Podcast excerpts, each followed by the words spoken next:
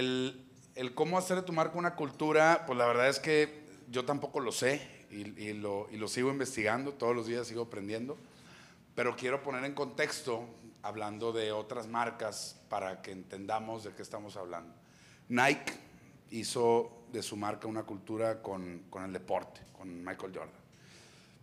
Pepsi hizo de su marca una cultura con el fútbol. Coca-Cola hizo de su marca una cultura con Santo Claus. Starbucks hizo de su marca una cultura con un espacio de trabajo. ¿De quién más podríamos hablar? De los de la América. De cero, güey. En fin, no hay marcas de las que nosotros ahorita podamos hablar, o, más bien de las marcas que podríamos hablar de las primeras que se nos vienen a la mente, sí o sí modificaron la cultura de alguna manera. La innovaron, la disruptieron, la tronaron y la volvieron a hacer o la implementaron en un estilo de vida este, de, todos los que estamos aquí. La mayoría probablemente tenga un iPhone y esa es una, una, gran cultura de estilo de vida que hizo Apple o Mac. ¿no? Entonces, yo tuve, no vengo a hablar de mí, pero nomás quiero poner en contexto, yo tuve un restaurante, luego otro, empecé a trabajar en restaurantes y en pastelería y panadería, bueno, panadería mucho después, pastelería desde muy chico, desde los 11 años. Entonces, cuando entré a la carrera de licenciado gastronómico administrador, fue a los, a los 19, yo creo 20, ya había trabajado como en 15 restaurantes, entonces tenía algo muy claro que no quería hacer, que era ser chef. Pero pues estaba acostumbrado a eso y me habían corrido de 3, 4 prepas y mi jefe me dijo, a ver, güey, o estudias o estudias, güey, lo que quieras, pero estudia pues ya conoces la cocina, has trabajado en un chingo de restaurantes. Entonces me metí a estudiar la licenciatura en gastronomía y administración en el Culinario de México y pues ahí terminé de, teorizarme en cuanto a la, gastronomía francesa, internacional, eh, un poquito de la contabilidad, de la administración, pero pues lo demás, lo, demás y, y, no quisiera decir esto porque la escuela me abrió muchas puertas, pero lo más importante lo aprendí en la calle, en, en el JAL. Entonces, estando en la carrera, abrí un restaurante, abrí una pastelería, abrí un negocio de snacks, etcétera, etcétera. Eh, soy emprendedor nato, nunca estoy quieto, soy sumamente disperso y, sumamente hiperactivo. También van a notar una dispersión muy cabrona en, lo que estoy acá y lo que estoy diciendo, ¿no? Y eso se lo pueden preguntar a Mariana, un aplauso a Mariana porque es la brand manager de Benel y, y me aguanta todas las dispersiones, ¿no? Abrí un restaurante, lo, cerré por la, por la, la, inseguridad de 2008, 2011. Y también tenía un negocio de snacks que tuve que cerrar por eso. Y luego la pastelería pues, la tuve mucho tiempo. Eh, me iba bien, me iba mal. La cerré, abrí un restaurante.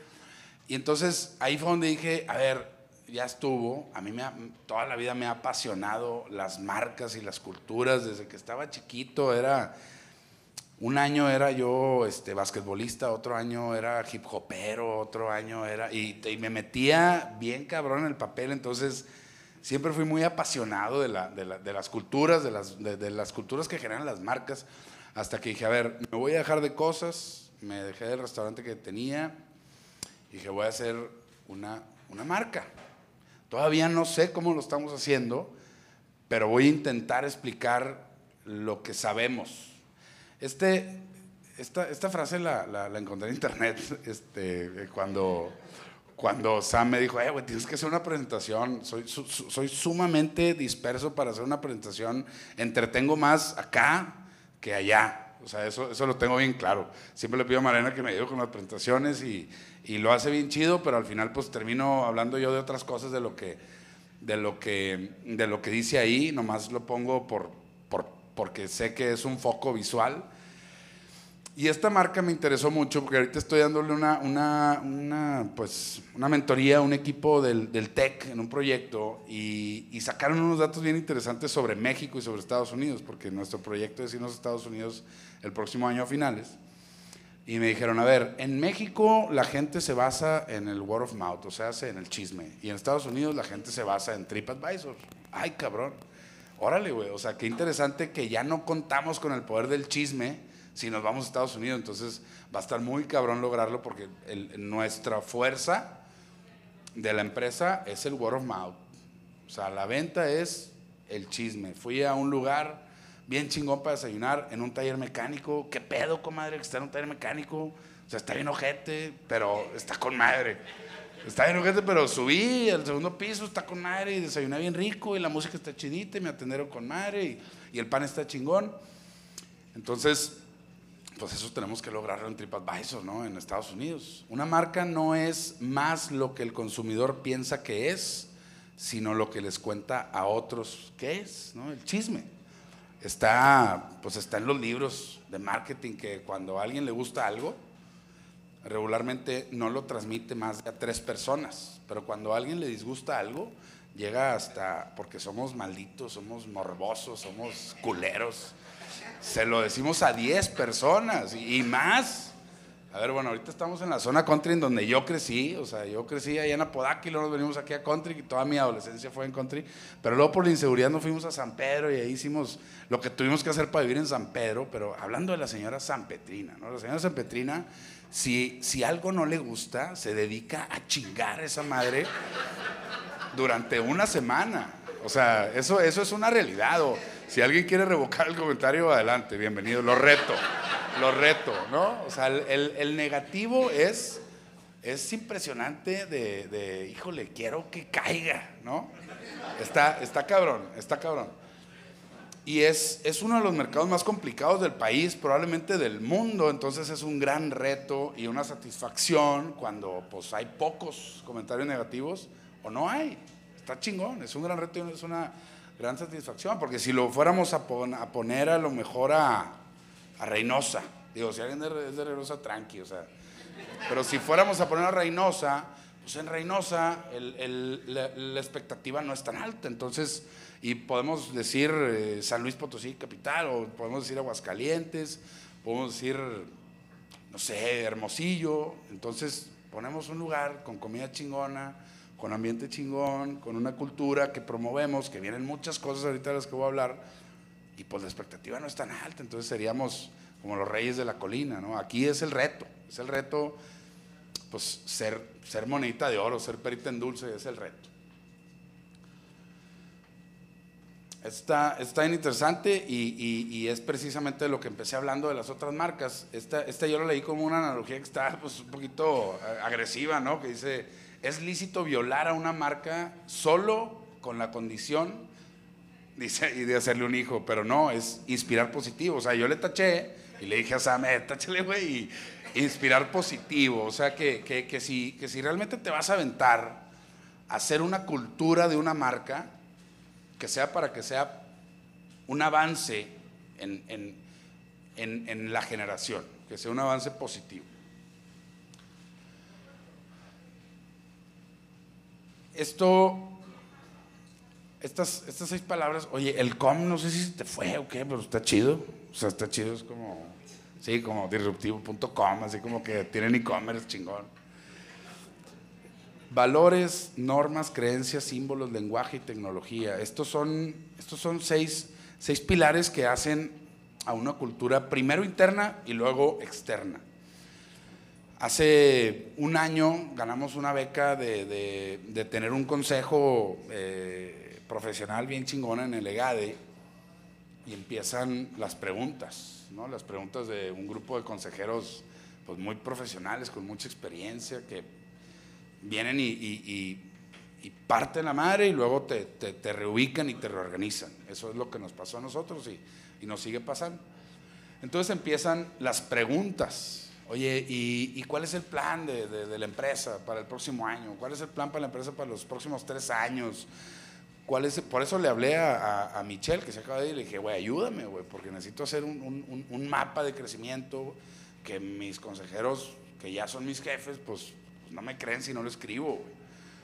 Entonces uno de los consejeros me dijo, a ver, el equipo de Ben, el que ya somos más de 100 personas, somos, somos como 110 sabe la misión, la visión, los valores, las normas, las creencias, los símbolos, el lenguaje, sabe todo esto que tú estás, según tú, vendiendo, güey.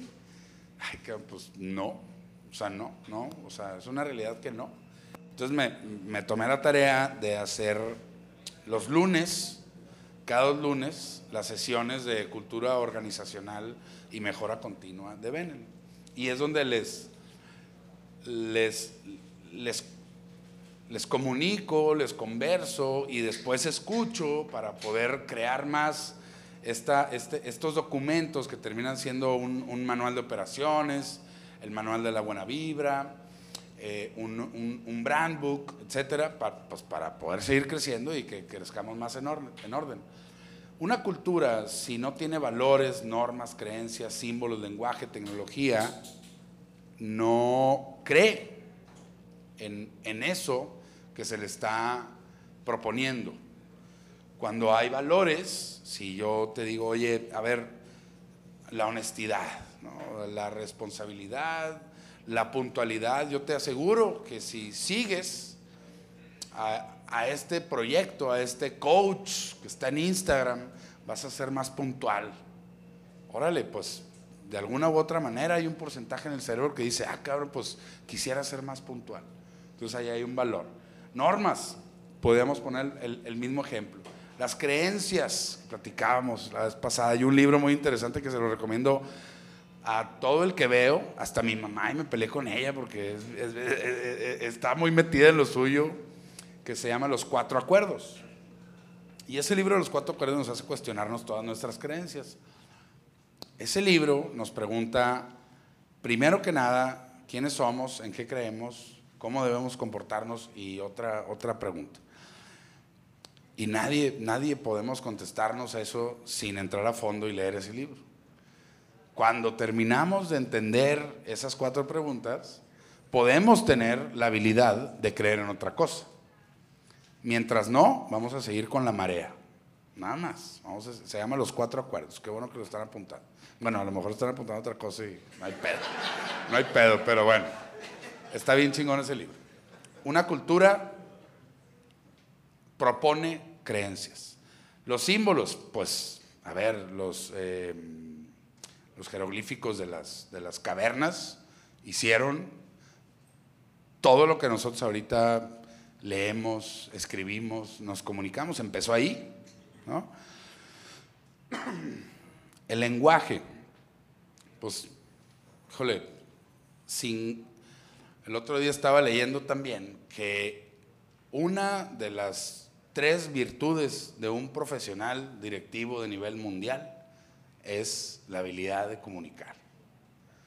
Lenguaje, sin ello no somos más que lo que somos. Y desarrollándonos en el lenguaje, terminamos proponiendo culturas y terminamos proponiendo crecimiento y crecemos nosotros mismos. Y la tecnología, pues, si no, si no hay de por medio que la tecnología no es computadoras, la tecnología es cualquier cosa que nos haga más fácil otra cosa. ¿no? ¿Sí, Sam? Más o menos la comunidad. Y este es muy importante. Em, regularmente se me acercan y, así como a mí me ayudan, yo ayudo mucho y empecé ayudando y luego me empezaron a ayudar. Pero regularmente se me acerca raza que tiene un, emprendimiento, un restaurante, un producto, etcétera. Algo que dice, oye, pues a ver, se me acercan porque algo anda mal, ¿no? O sea, no, no se me acercan más para, oye, pues estoy ganando un chingo de billetes, quiero platicar contigo. No, o sea, se acercan porque, oye, pero ¿cómo, cómo, cómo, le haces? ¿Cómo le hago? Y esto es lo más complicado y que sin, sin neta y honestidad no podemos lograr. O sea, esto tiene que ser neta. Todo lo que hay atrás de la presentación, ah, pues, o sea, pusiste a tu novio, Mariana. O sea, no, no, no, no podías dejar de poner, este es el novio de Mariana. Ella, terminó.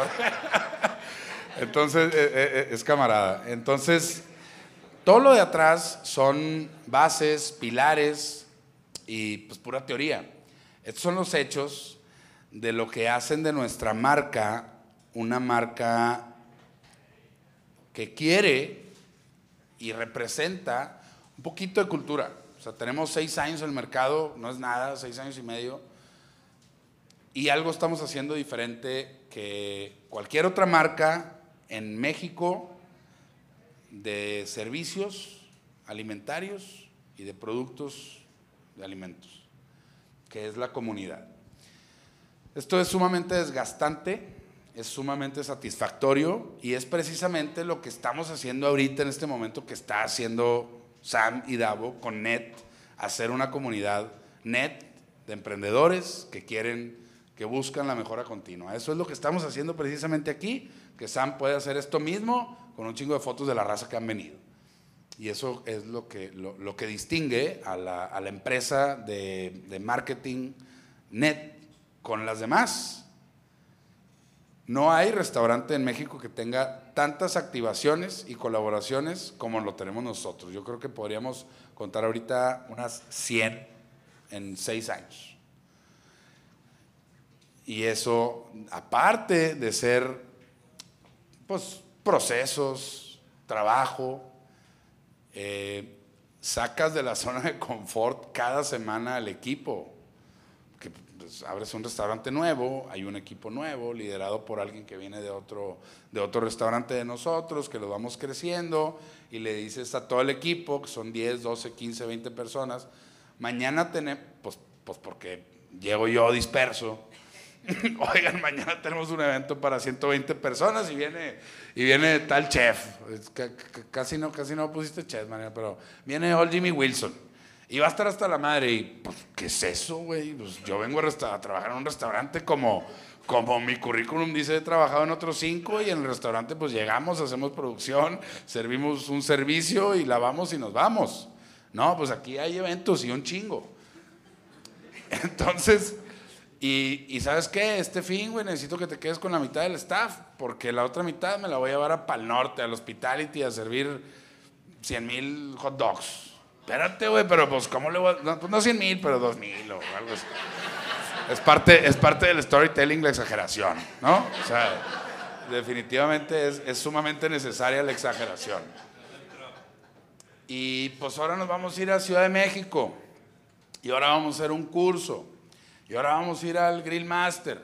Y ahora vamos a sacar una cerveza, güey. O sea, y, ¿qué pedo, güey? O sea, yo vine a, a trabajar en un restaurante el convencimiento y la satisfacción después de esos eventos y durante de todo el equipo, porque la comunidad no empieza yo vendiéndote el producto. La comunidad empieza permeando en el equipo. Y consciente e inconscientemente, todos los días estamos permeando el equipo. De, tenemos una fundación, no mames, o sea, una fundación, o sea, una fundación.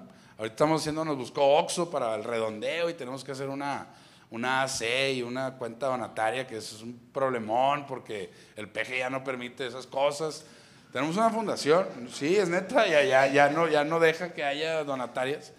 Tenemos una fundación que, que se llama Pan para Todos y, y el, el, el, objetivo es que el hambre no es una cuestión de, de, de necesidad, sino de justicia. ¿no? Nosotros lo vemos así y regalamos sándwiches con pan Benel cada sábado y vamos y construimos hornos, llevamos uno, porque hornos se escucha como que, ah, qué cabrón, güey, eso es un chingo de hornos, si eres, vendes hornos. No, llevamos uno y vamos a construir otro en una colonia de gente de grupo vulnerable, muy, muy bajo recurso, y les enseñamos a hornear pan, pues como, como dice la Biblia, volviendo a las creencias, ¿no? O sea, no, no, enseñas a, no les pescado, enseñan a pescar. Entonces dábamos muchos, mucha comida yo me cansé y le dije al, al, partner de la fundación, el que, el que opera ahí, le dije, oye, güey, vamos a construir un horno. Ah, pues vamos a construir un horno. Y ya hay una, una comunidad que, que, es sustentable en donde le llevamos harina y hace pan y, le da a la comunidad. Entonces, eventos en casa, eventos afuera, en, en, los mejores eventos, o sea, en los mejores eventos tenemos que estar a huevo.